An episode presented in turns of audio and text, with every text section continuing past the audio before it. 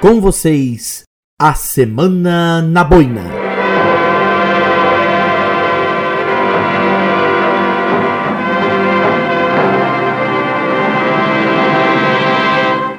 Número 4 já. Nossa!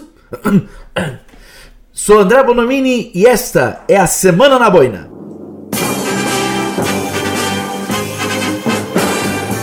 Esses tais patriotas e momentos, seus fins inconfessáveis. Fala a verdade, você tá usando a bandeira do meu país por outro motivo, né?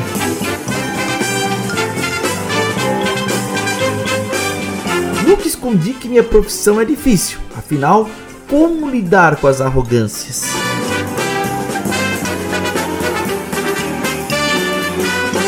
A querida Aster Scheid e uma lição de vida na sorveteria.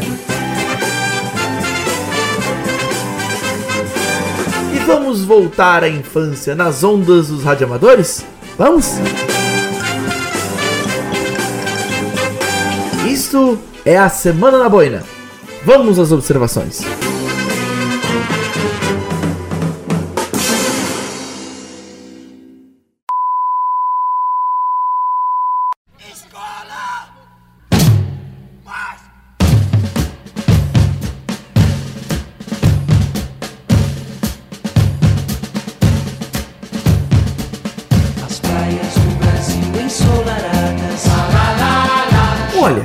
Julgar tantos defensores do Brasil que vimos nas rodas políticas, sobretudo defendendo o status quo atual, eu esperava bem mais declarações de amor à pátria e decorações em verde e amarelo no comércio nesse ano. Não por nada, vi campanhas e ações serem desenvolvidas por CDLs e outras instituições comerciais que buscavam misturar a visão patriótica ao momento de recuperação econômica que se pretende.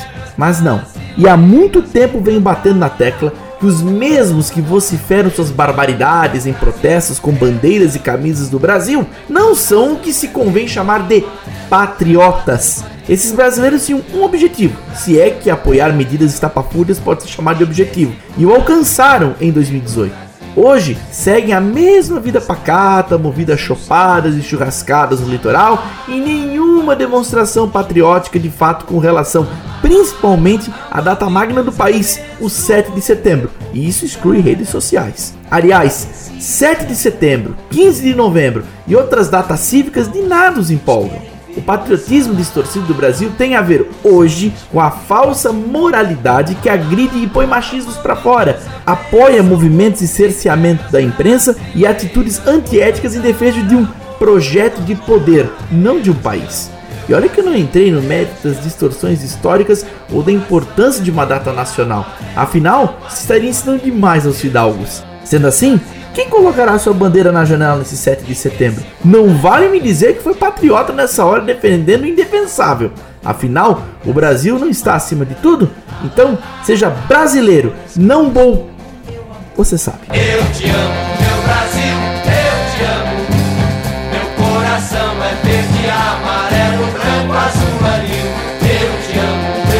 Eu te amo. Ninguém segura a juventude do Brasil. Eu te amo, meu Brasil, eu te amo.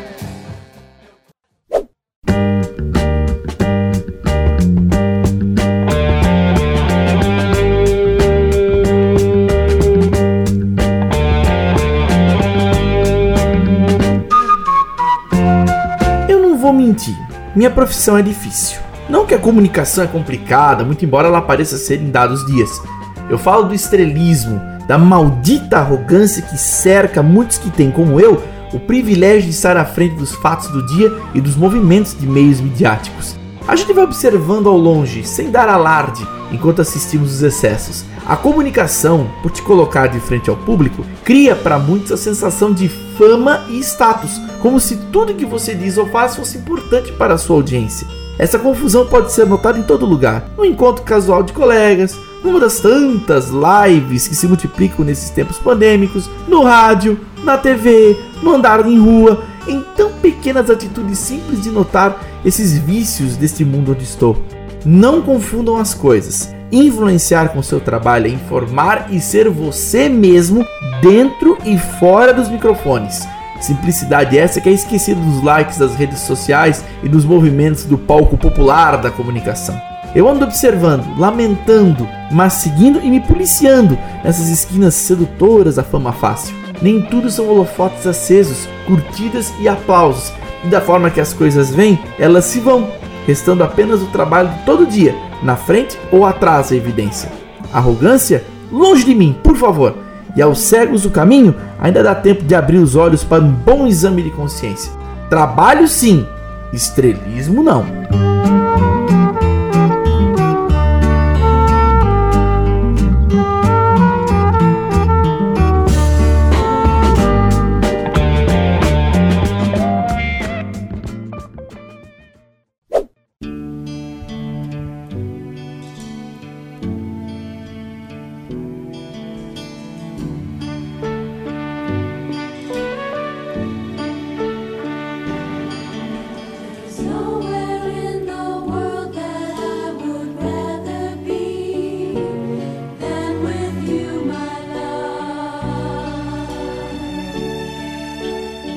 Ela disse e não minto. Aster Scheid é inspiração. Pudera. A ideia que nossa nobre modista, zebrinha e patronesa da Nacoseca me passou uns dias atrás tem a ver muito com nossa vida e aproveitá-la mesmo que os tempos atuais nos peçam para pisar em ovos. Quem é de Blumenau sabe. Perto do Hospital Santa Isabel está a gloriosa sorveteria Schmidt, point de um baita gelado ou um salgado ocasional no meio do dia. Mas quem para ali talvez não repare rapidamente. É um lugar tão especial que nos traz uma lição a cada carro, ambulância ou pessoa que vai ao hospital. Podemos não saber o que vão fazer por lá, mas é impossível não pensar em tantos que lá dentro estão impossibilitados de ter uma pausa no meio do dia, como você está sentado aí no popular sujinho, se você me ouve em Blumenau, é claro. É de abrir os olhos. Não tem como ser indiferente a este pensamento. Olhe para o caminho. Já as peças que a vida pode nos pregar quando menos podemos esperar.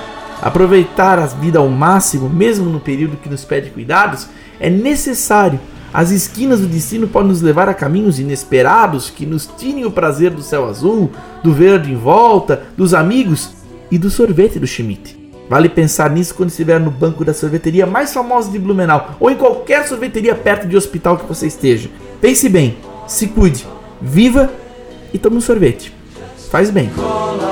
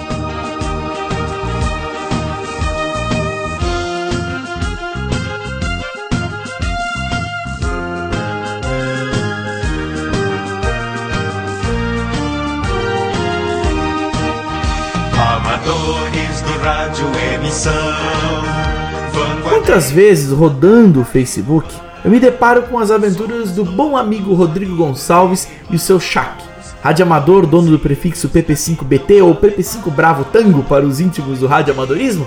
Ele transmite ao vivo algumas de suas jornadas pelas ondas com contatos, na sua maioria fora do Brasil, na esperança de um DX conseguir com êxito.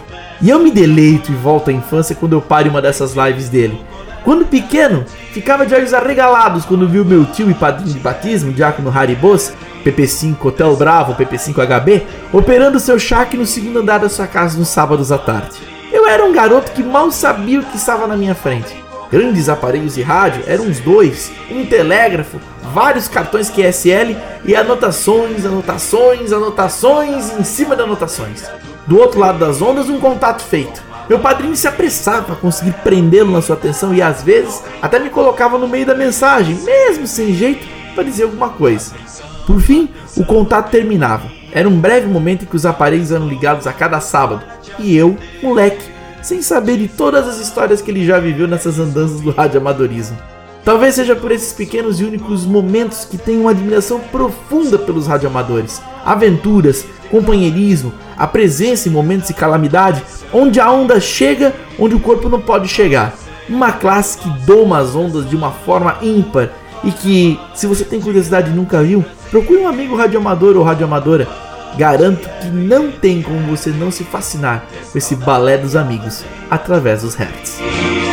Com a Labre toda ela unida, ao bem comum irei servir. Avante RNR, escaldai a bandeira do porvir.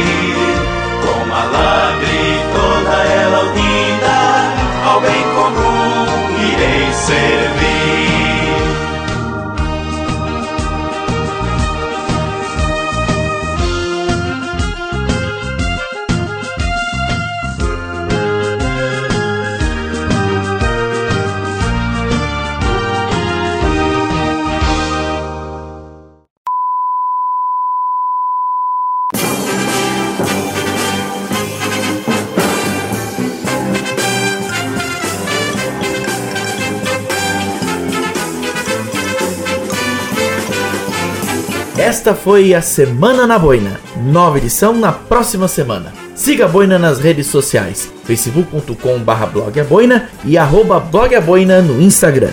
Um girassol pra você, forte abraço e até breve.